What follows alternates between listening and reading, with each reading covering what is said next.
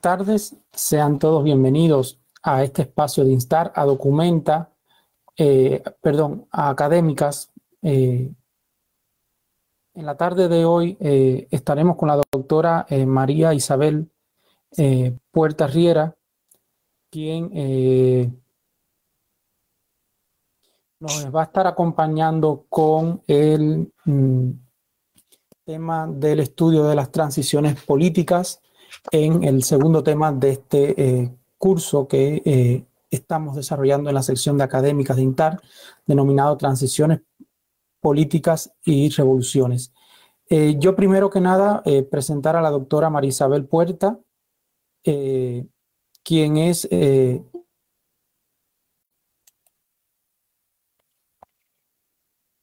quien es, es formada en, quien es venezolana de origen, formada en eh, la Universidad mm, Central de, Venezuela. Además, forma parte de eh, la red de politólogas eh,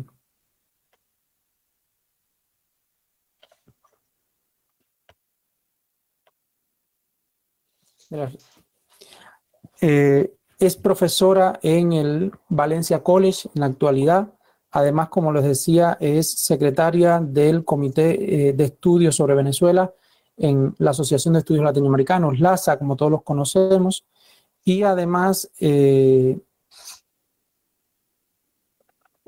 forma parte del equipo de GAPAC.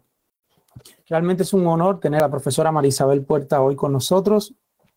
Profesora, le, le cedo la palabra entonces y muchísimas gracias por estar con nosotros en este taller. Muchísimas gracias a ustedes, Leonardo, a, todo el equipo. De verdad que estoy muy eh, contenta de estar aquí compartiendo con ustedes y sobre todo un tema que a mí en lo particular pues me interesa y me inquieta mucho también. Eh, comparto eh, no solamente el interés académico, sino humano con los cubanos. por supuesto, en GAPAC tengo, la mayoría de mis compañeros son cubanos y eh, tenemos un, interés em, eh, intelectual y, moral de divulgación de, ideas y, por supuesto, de, apoyo a causas eh, como las que nos ocupan. De, reflexión y de, y de análisis de de la situación de nuestros países, pero también de, la región. Entonces creo que eso nos, identifica. Voy a compartir pantalla. Acá. Me, dicen si ven bien. Sí, perfecto. Ok. Gracias a ustedes por ese cartel tan eh, a ver, ahora sí. Bien, bueno, em, la invitación que nos hicieron para esta tarde es de una reflexión que yo voy a ser honesta, muchas veces hablamos de las transiciones políticas y nos saltamos algunas etapas.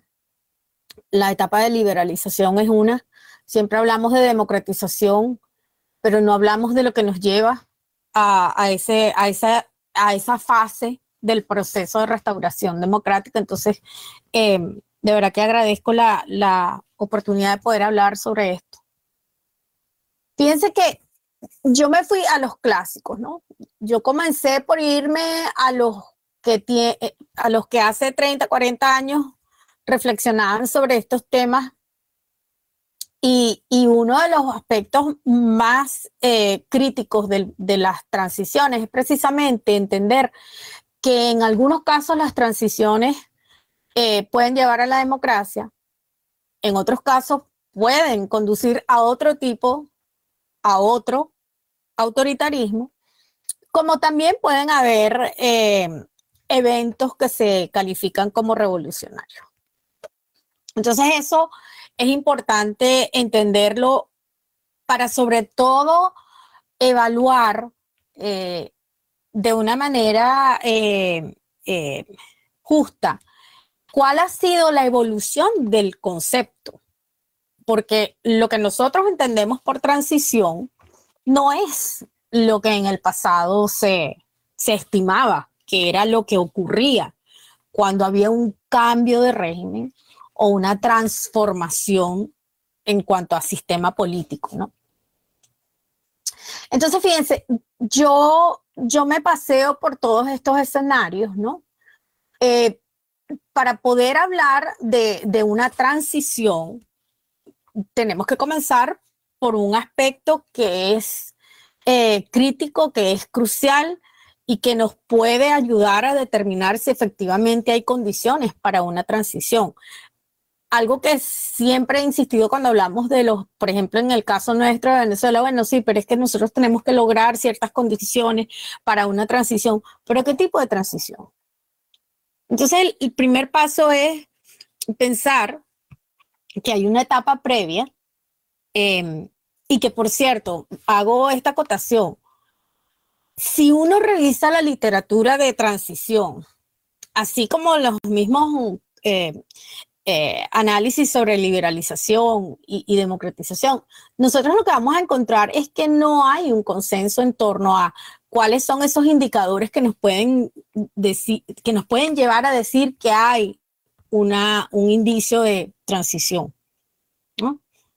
Eso es muy vago en algunos casos, en otros casos hay, eh, eh, opiniones encontradas, pero lo que no existe es como un, formato o, quizás esa no es la palabra, pero no existe una única aproximación a ese proceso. Entonces, la liberal, eh, liberalización también se nos plantea no con ambigüedad, sino que a veces nosotros pudiéramos estar en presencia de un proceso de liberalización, pero eso no quiere decir que eso sea una garantía para que se produzca la oportunidad para una transición. Entonces, de ahí a que nosotros podamos hablar de una transición, hay un trecho muy largo y eso lo van a hablar otros mm, eh, invitados que ustedes van a tener. Sin embargo, yo quise hacer este, este mapa conceptual porque quiero que veamos y que la discusión sea ¿Cómo encaja en esa aspiración a la consolidación eh, democrática que nosotros, en teoría, tenemos que comenzar por un proceso de liberalización? O es, es decir, eso es, eh, no es que sea lo deseable, pero eso es lo que estamos hablando en este momento. Aprovechar esa coyuntura para poder eh, provocar las condiciones que puedan llevar a esa transición. Yo me lo planteo de esta manera. Yo entiendo que la liberalización, y hay formas de, entenderla, hay procesos políticos asociados a esa liberalización, pero también hay cambios desde el punto de vista económico que pueden estar también asociados a un proceso de, de liberalización. En todo caso, eso me lleva a mí a plantearlo como un proceso incremental de cambios que pueden ser muy pequeños, que pueden ser a veces hasta imperceptibles, pero que lo que tienen eh, eh, en, común en los episodios de liberalización es que hay una flexibilización de medidas o, o restrictivas en espacios políticos controlados. Ahora, la transición puede representar un proceso de desautocratización. Es posible que sea eso. Lo que no es es una garantía de que eso se vaya a transformar en un proceso de democratización, que sería la restauración de unos, eh, eh, de unos derechos básicos fundamentales asociados a la democracia y que por supuesto la consolidación ya vendría siendo la institucionalización de medidas, derechos, es decir, volver a, un sistema de, libertades, ¿no? Entonces aquí yo les voy a plantear a ustedes, yo por supuesto me voy a centrar en el caso venezolano porque es, eh, por supuesto, donde no solamente lo conozco porque lo he vivido, sino que además tenemos eh, recientemente algunos episodios que nos ayudan a entender eh, la liberalización y cómo esta puede ser utilizada por los regímenes políticos. Sin embargo, también quiero asomar algunas reflexiones en torno a, Cuba y a Nicaragua como acompañantes del eje iliberal en la región, miembros de ese grupo selecto de, regímenes iliberales, autoritarios, etc. Pero también quiero pensar en, en que aun cuando hay coincidencias entre los intereses y las herramientas y los recursos de estos regímenes políticos, también vamos a encontrar algunas diferencias. Fíjense, eh, estoy usando el, texto original de, de O'Donnell y Schmitter en su definición inicial de liberalización, ¿no? Para ellos, ellos eh, en, en ese texto clásico de transiciones, ellos consideraban que la liberalización era el principio de la transición, porque ese era un proceso en el que ellos concebían que se comenzaban a hacer efectivo el ejercicio de ciertos derechos y que por supuesto eh, tanto individuos como, como grupos, como colectivos, eh, comenzaban a gozar de ese derecho a ser protegidos de acciones por parte del Estado, que por supuesto en un, régimen político eh, autoritario, restrictivo, eso es básicamente el, estilo de gobierno, ¿no? Entonces, aquí hay una evolución en cuanto a la, en cuanto a la aproximación de este concepto, porque es lo que vamos a discutir cuando hablemos de, Venezuela o, de Cuba o, de Nicaragua. Estos son, eh, sobre todo en el caso de Nicaragua, hay un proceso de desdemocratización, pero también vamos a encontrar que en, aquel, que en algunos casos de liberalización política ha habido retroceso, es decir, ha habido una desliberalización. Entonces, yo lo que quiero es que apuntemos en la discusión hacia si se trata más de un proceso de naturaleza instrumental que se utiliza en momentos en que el, régimen político eh, lo considera adecuado. Es, eh, las razones pueden variar, pero quiero destacar la posibilidad de que sea utilizado como un eh, recurso instrumental. Otro de los aspectos que señalan O'Donnell y Schmitter es que la liberalización lleva implícito el, reforzamiento, la introducción, dependiendo del nivel de también de autocratización que está experimentando la sociedad, pero en teoría la liberalización eh, requiere de la presencia de algunos elementos clásicos de la tradición liberal.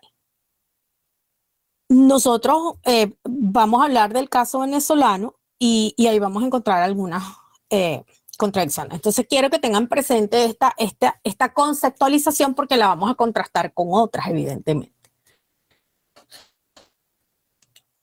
Veamos.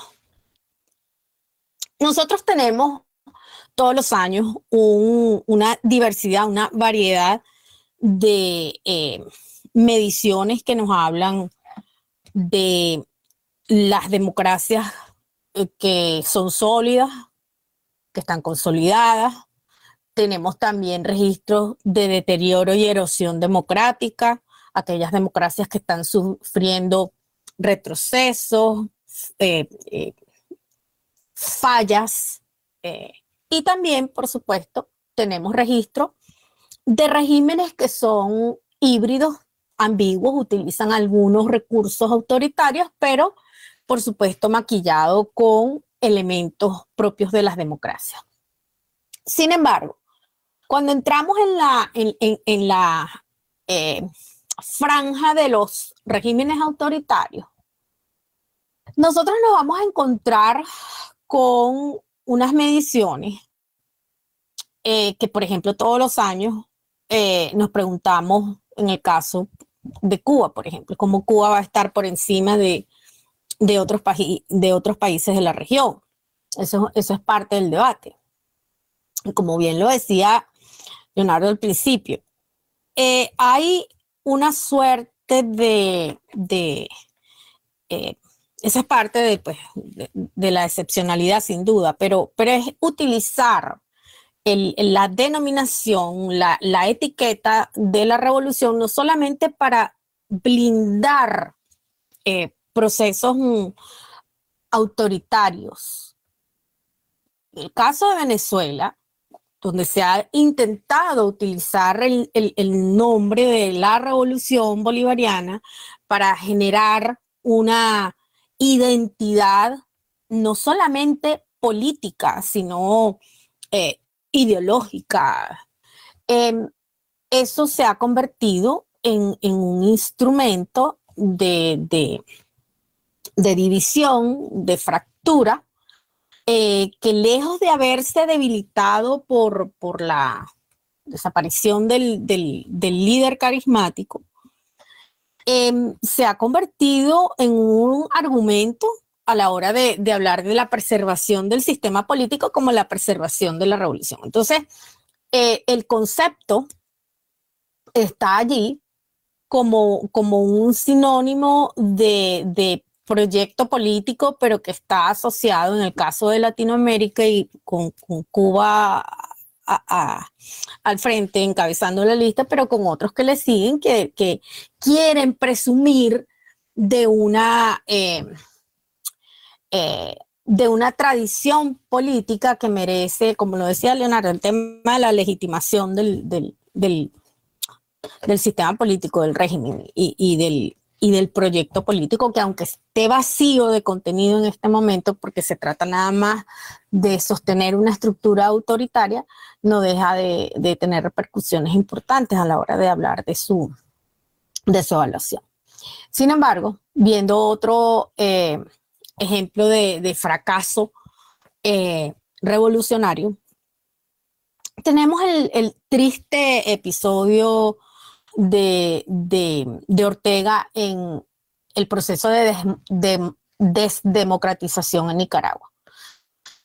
Yo quiero referirme a ese caso específico porque en, el, tema nicaragüense ahí vamos a encontrar algunas eh, algunos indicios de cómo toda esta evaluación y todo este análisis, nosotros tenemos eh, la tendencia a agruparlos, yo lo hago por comodidad, los casos de, eh, eh, Cuba, Nicaragua y Venezuela para mí son importantes porque representan un problema político que tenemos en la región, que es el, interés que hay en, un sector de hacerlos pasar por regímenes legítimos mientras que por el otro son regímenes que coinciden en, muchos de sus eh, instrumentos de control político, pero que definitivamente tienen eh, eh, diferencias estructurales importantes. Entonces, pienso que en el caso de, Nicaragua es importante que, que lo veamos como, como un ejemplo no solamente del deterioro democrático, de un proceso político de, democratización, por eso hablo de la desdemocratización, pero también lo acelerado de su proceso de autocratización. El de Venezuela ha tomado un poco más de tiempo, ha sido un poco más, em, no quiero decir que sea más violento el de Nicaragua que el de Venezuela o el uso de la represión ahí no creo que ese sea el tema, sino que eh, estamos viendo un recrudecimiento en el caso nicaragüense. Veamos entonces. ¿Recuerdan el concepto con el que abrí, que es el concepto clásico de liberalización? Sin embargo, hoy en día hay un debate muy rico. Yo al final voy a hacerles llegar un listado de literatura sobre liberalización, Em, bueno, hay de todo, también democratización, pero yo quisiera que ustedes em, em, vieran conmigo eso como una oportunidad para, para, para entender que si bien los casos pueden tener algunos elementos de coincidencia, hay unas particularidades que, nos invitan a, entender quizás el por qué ha sido tan difícil. Lo digo por el caso venezolano, por qué ha sido tan difícil. Em, no solamente derrotar al autoritarismo que representa el chavismo como experiencia política, sino también para la oposición construir una, em, una narrativa política que, que se traduzca en una amenaza eh, política para, para el régimen, en este caso de Maduro, ¿no? Entonces, eh, viendo el, el, escenario en Venezuela donde se habla de un proceso de liberalización que no es liberalización política, es fundamentalmente liberalización económica. Y eso yo creo que va a ser este, eh, central en el, debate. Eh, este proceso de flexibilización, sea política o económica, debemos verlo como una estrategia de supervivencia autoritaria. Basta con, observar cómo ha sido el, el, el avance de este, que yo voy a ser bien franca, yo coincido con quienes admiten que esto no fue un, esto no fue una estrategia maestra de, del régimen de Maduro. Esto fue producto de la necesidad. Ellos argumentarán que fue por las sanciones, en realidad es por la tremenda crisis económica que Venezuela ha estado viviendo desde antes de que entraran los, eh, comenzaran a sentirse los efectos de las sanciones petroleras. Eh, recordemos que la industria petrolera en Venezuela, que ha sido siempre, fue la industria fundamental, el 97% de los ingresos en divisas eran por la vía petrolera, PDVSA. Eh, esa industria comenzó a ser debilitada desde que Chávez llegó al poder. Entonces, hablar de que esto fue simplemente un, una respuesta a las sanciones en 2017 me parece que es también desconocer todos esos antecedentes. Entonces, precisamente esa flexibilización económica tiene lugar eh, como consecuencia no solamente de la crisis económica provocada por las políticas erradas del gobierno, sino por su propia incapacidad para resolver las consecuencias de eso en la sociedad. Entonces, ahí vamos a ver cómo la misma sociedad se organiza para cubrir las fallas del Estado.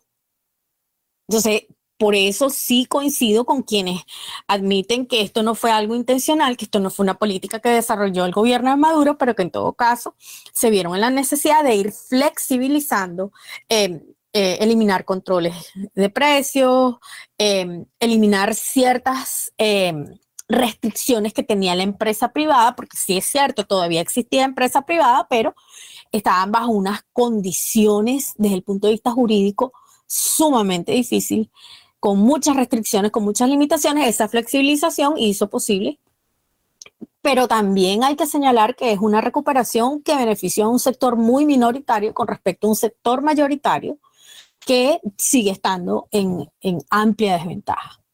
Ahora, otra lectura que hay que darle a este proceso es que evidentemente, en la medida en que un respiro desde el punto de vista de, de la supervivencia del venezolano, cobertura de necesidades básicas, en la medida en que eso fue posible para un sector, porque hay otro que evidentemente tiene capacidades, porque está, si no está asociado al gobierno, está asociado a una economía en condiciones difíciles, pero que ha logrado levantarse algunos sectores, mientras que otros eh, están eh, en, eh, es decir, están cada vez más dedicados a, una, eh, a un emprendimiento económico, como se le llama ya, como se le conoce ya, que es que la gente empieza su, su busca la manera no de depender de un empleador, sino de, de poder generar recursos propios, eso de alguna manera alimenta muchísimo la informalidad, pero también tenemos a un sector de la población muy pequeño que depende de remesas. Entonces, esa es una economía que está tratando de sobrevivir, pero con esa búsqueda de la supervivencia del venezolano, de alguna manera eso contribuye a que el régimen político no esté eh, constantemente siendo el, el, atacado por la precariedad económica. Es decir, eso contribuye con la supervivencia autoritaria. Aunque parezca paradójico, eso es algo que, que hemos observado en el caso venezolano. Ahora bien, hay otras experiencias dentro de este proceso em, de, vamos a decir, de, cambio, de, puede ser de régimen, pero también de cambio político dentro del mismo régimen. Nosotros observamos en el caso venezolano que pasamos de una democracia débil, de una democracia en problemas con muchísimas limitaciones, nosotros pasamos de una democracia débil a un régimen híbrido. Con Chávez transitamos por ese, eh, por ese declive de la democracia hacia un, hacia un sistema de intercambio, donde si bien, eh, digo de intercambio político, donde si bien la oposición participaba en elecciones, llegó un momento en que esas elecciones ni eran confiables, ni eran, por supuesto, eh, competitivas en el sentido de igualdad de condiciones. ¿Por qué? Porque eran unas elecciones controladas por el aparato del Estado y, sin ningún tipo de independencia ni autonomía. Entonces, en ese modelo eh, se fue gestando, quizás no inicialmente, era un, pasó por democracia delegativa, pero llegó un momento, sobre todo la última elección de Chávez en el 2012. Nosotros pasamos de, unas elecciones en las que sí había muchas dudas por no solamente la represión y la persecución, sino por el uso y el abuso del poder del chavismo, llegamos a un momento en el que definitivamente no había certeza y, eso llevó, por supuesto, a muchísimas fricciones dentro de la oposición porque no había certeza de que la participación ni, ni, que estuviese garantizada ni que los resultados fuesen respetados. Entonces, ahí entramos en otra dimensión, ¿no? Que si bien puede, en algunos casos se habla de autoritarismo competitivo por el control que ejerce el régimen político sobre el proceso electoral, en otras em, se habla de autoritarismo electoral porque el régimen necesita medirse en elecciones, pero no necesariamente va a reconocer los resultados si les son adversos. Entonces ahí hay una, ahí hay una, una distinción que hacer, ¿no?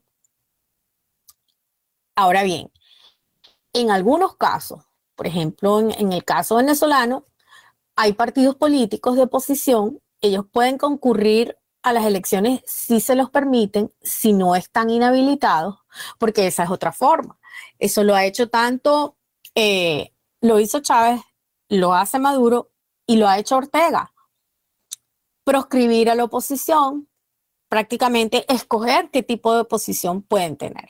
Entonces ahí hay posibilidades de hacer eh, una elección. En el caso de Cuba es diferente porque, bueno, no hay posibilidades de competencia. Entonces ahí el, el abordaje de este tema es, eh, es decir, no podemos hablar en, los mismos términos, es simplemente un, proceso autoritario donde no hay elección, es la imposición de un partido único que decide quiénes van a ser.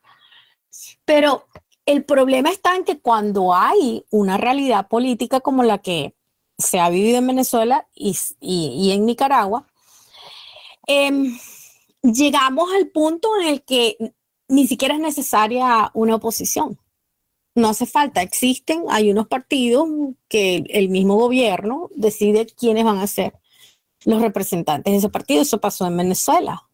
Los partidos de la oposición, el gobierno decidiendo quiénes van a ser los dueños de la identidad de esos partidos. Entonces, estamos hablando de un proceso de, de ajuste de una dinámica política en la que se utilizan los símbolos de un régimen que no existe como, vamos a decir, como régimen político, la democracia no existe, pero se utilizan sus símbolos, se habla de elecciones, se habla de partidos de oposición, cuando eso realmente no existe.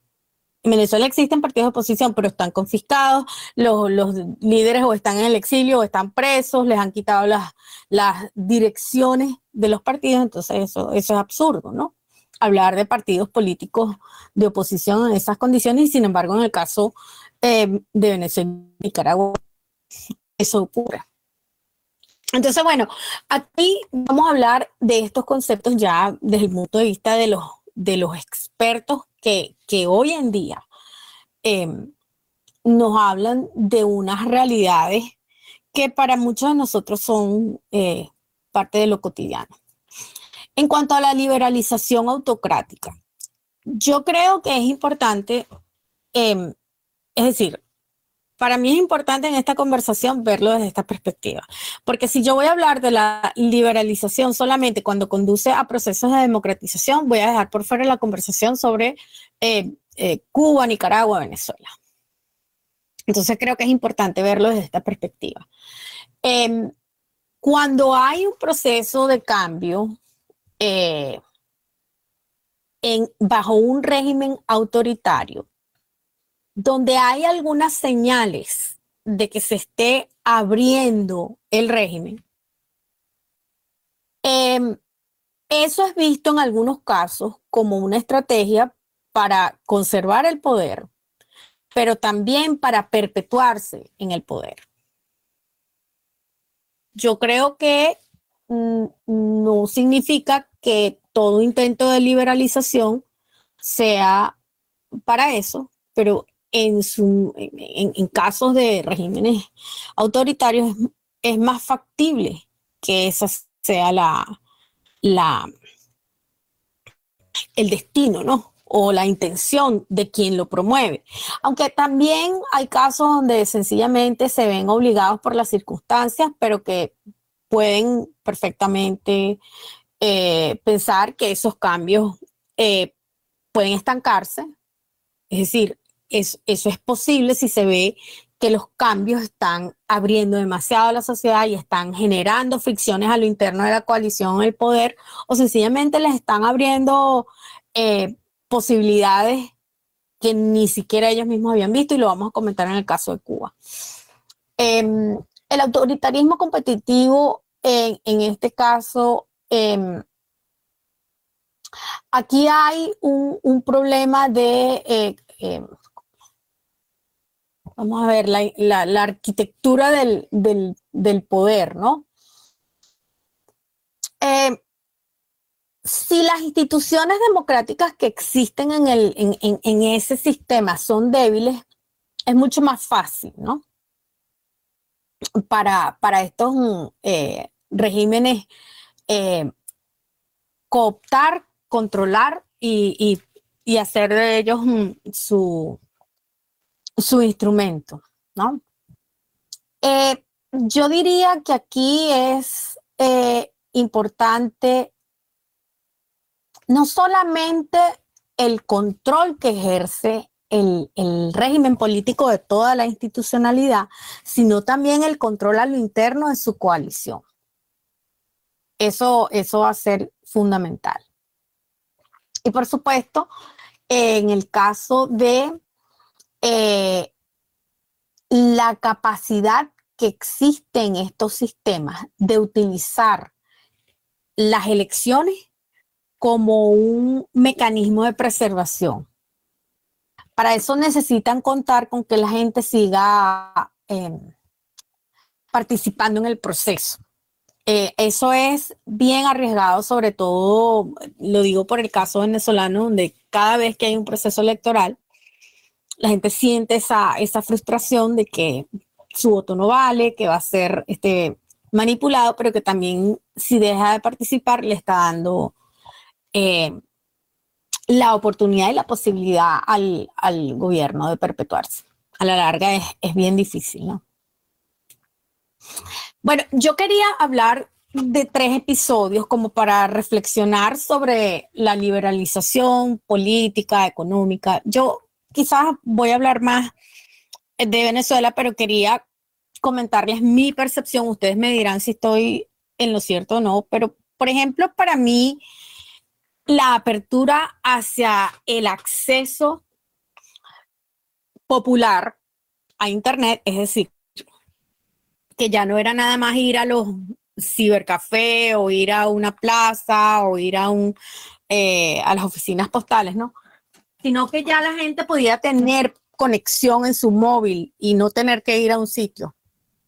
Eso fue un, indicio de liberalización. Sin embargo, eh, yo recuerdo que después del 11 de julio hubo mucha reflexión sobre el tema de cómo ese, es, ese momento le permitió a la gente eh, informarse, interesarse, organizar, pero también pienso que para el régimen político era esa situación de si les, si les permito tener poder, el poder de la información, si les permito tener acceso, em, es muy arriesgado, pero no hacerlo también, ¿no? Claro, ahí hay otros factores. Quizás algunos dirán, bueno, pero para ellos es un beneficio económico, ellos controlan todo eso, ellos son el único proveedor, va a haber un, un asunto de tipo económico-financiero que va a prevalecer. Pero también es posible que para ellos, eh, como son el único proveedor y controlan, lo vimos el día de la manifestación, como bloquearon los accesos, eh, el acceso a Internet. El asunto está en que eso sí es un, factor de riesgo para ellos, porque, bueno, quizás en este momento eso está em, eh, en suspenso por, por la represión y por el, eh, la, judicialización de, toda la... Eh, de las consecuencias, ¿no? De, ese, eh, enorme, de esa enorme movilización social. Sin embargo, eso para mí es un episodio importante. El por qué lo hicieron y cuál fue la intención es lo que yo creo que podemos debatir, porque está claro que quizás eh, las consecuencias han sido eh, evaluadas y percibidas de forma diferente, ¿no?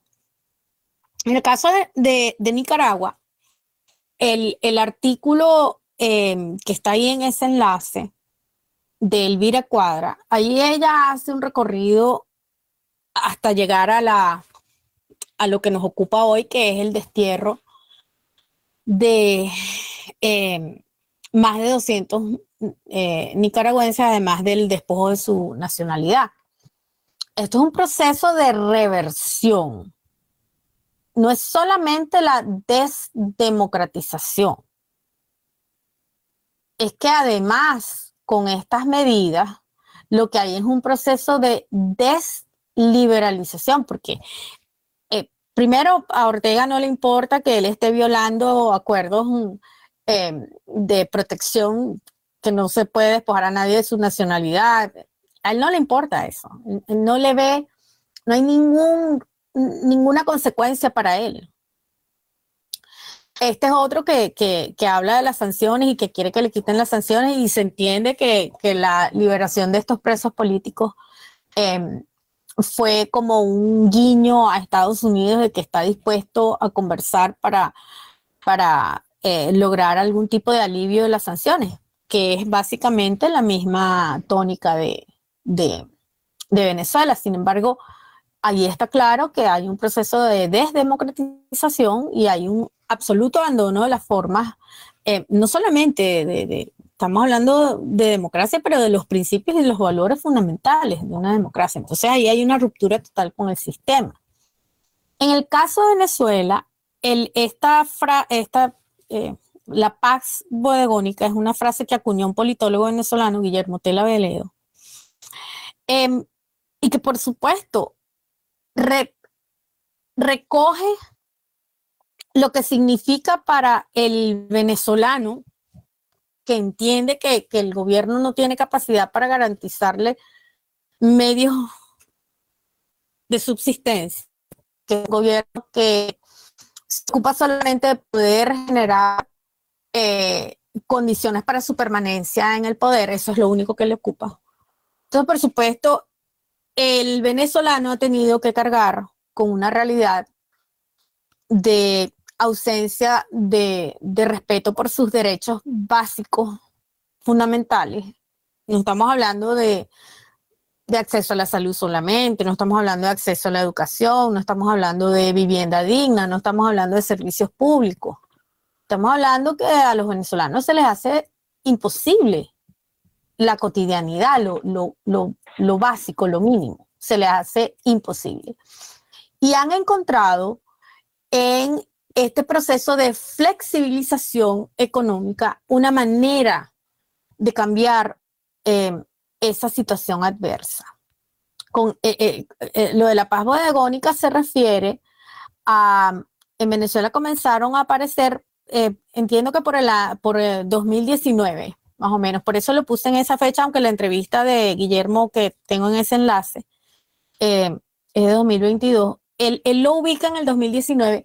Comenzaron a surgir pequeñas tiendas, bodegones de comida. Eh, entiendo que muy lujosos. Yo recuerdo una profesora, compañera mía en, en Venezuela, eso fue por ahí por 2018 más o menos, 2018, 2019, ella me decía, mira, tú vas a esas tiendas, los bodegones, y tú consigues de todo, a ti no te hace falta comprar comida en el exterior, porque en Venezuela mucha gente tiene que hacer sus compras de comida aquí en Estados Unidos y mandarlo para allá en barco.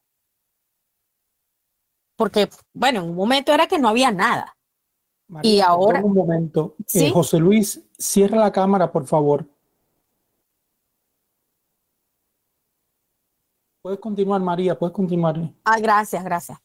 En, ese momento, eh, eh, es decir, hubo un primer momento en el que aparecieron porque no había acceso a, alimentos en general en Venezuela. Y después de que ya comenzó a entrar la importación, poco antes de la pandemia, entonces estas tiendas básicamente se convirtieron en, un, eh, en una especie de conexión con la vida que tuvimos antes, con lo que ya no era. Es decir, yo a veces pienso que hasta sirvió como, como evasión en algunos casos para la gente no pensar que estaban viviendo una, una situación muy difícil. Pero el problema es que esos bodegones estaban restringidos y limitados a quienes tenían acceso a divisas, a dólares, que por supuesto no era la mayoría de la gente. Entonces, eso lo que vino fue también a crear una, es decir, a crearla no porque ya existía, pero a ampliar, a profundizar la brecha social.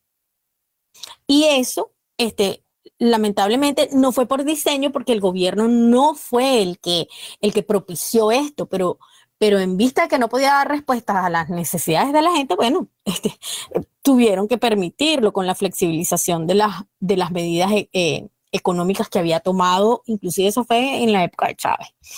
Entonces, quizás estos no sean episodios claros de lo que entendemos por liberalización, porque como les decía, esa precisión conceptual también es muy difícil porque hay diferentes casos, diferentes circunstancias, inclusive con estos tres países que uno entiende que hay eh, unas eh, enormes coincidencias, pero cada caso tiene sus, sus matices. Entonces, esto es algo que yo traigo es para, para, para la reflexión, para el debate.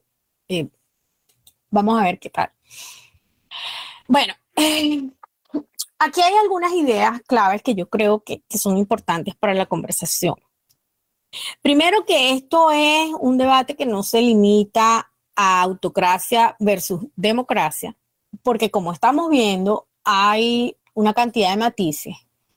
Y sobre todo que en este momento de, de erosión democrática,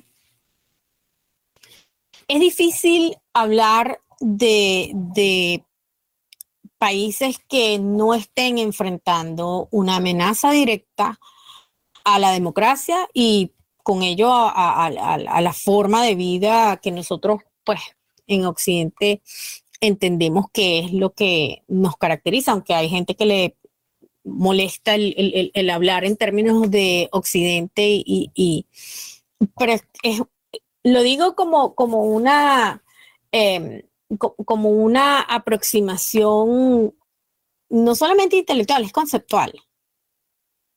Nosotros en, en este lado del charco tenemos una experiencia democrática que es fundamentalmente presidencialista.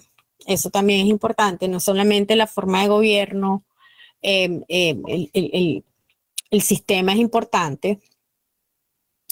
Em, la liberalización la tenemos que ver también como, como un eh, mecanismo eh, que puede tener un efecto estabilizador en autocracia, no solamente eh, en el caso de, que la literatura también hace mucho esfuerzo en, entenderlo como un paso previo a un proceso de transición, es posible, pero también hay que verlo como una estrategia de sobrevivencia autocrática. Entonces eso hay que incorporarlo en, el, en la discusión. Em, algo que me quedó claro de la revisión de la literatura que hice es que cuando nosotros hablamos, sobre todo que acá en Estados Unidos la, ciencia política y, específicamente el estudio de la democracia está muy sesgado hacia lo cuantitativo. Entonces, el planteamiento que hay es sobre la debilidad que hay al, tener como un, registro de que si, si hay algún cambio mínimo que ocurre en, no sé, eh, que por supuesto se ve reflejado en, índices como el de Economist, que pone a Cuba por encima de Venezuela, ¿no? O sea, equivale, es lo mismo, un cambio, un pequeño cambio que ocurre, no sé, en Costa Rica a un pequeño cambio que ocurre en Nicaragua en este momento. Es igual, tiene el mismo peso a la hora de evaluar a, las, a las democracias, ¿no? Entonces, los indicadores eh, deberían considerar em, las condiciones iniciales y sobre todo la naturaleza de los, de los regímenes de los que estamos hablando antes de establecer las equivalencias en, en, ni siquiera un proceso. A veces es simplemente un indicio que hay de algo que cambió. Eso no es suficiente. Eso es un planteamiento que, que, que me parece válido, sobre todo pensando en la, en, la evaluación que se hace de los, de los regímenes políticos. Y, y lo vemos en eh, The Economist, Freedom House, ahorita va a salir eh, VIDEM, que es otro índice importante, hay que ver, ¿no? Eh, si estamos hablando de peras y manzanas o qué es lo que es, ¿no? Yo les voy a dejar una serie de, de lecturas, de sugerencias eh, hay, estos son los, vamos a clásicos, ¿no? Pero también les voy a dejar otras cosas eh, más, más recientes, más eh, sobre casos más, más cercanos, ¿no? En el tiempo. Entonces, eso se los voy a dejar con Leonardo. yo trabajé fundamentalmente con O'Donnell, Schmitter, este, O'Donnell fundamentalmente, Juan Lins también. Eh, está el, texto de, editado por Lowenthal y, Vitar eh, sobre las transiciones democráticas, las conversaciones con líderes que tuvieron algún eh, protagonismo en, en, transiciones democráticas y por supuesto un trabajo de Bidem sobre episodios de liberalización en autocracias que se los recomiendo. Eh, creo que eso es todo. Por acá estoy. Espero que hayan podido escuchar todo bien. No te escucho, eh, Leonardo. Bueno, agradecer a la doctora Marisabel por, por el tema de hoy, que realmente ha sido muy jugoso. Yo lo he disfrutado mucho.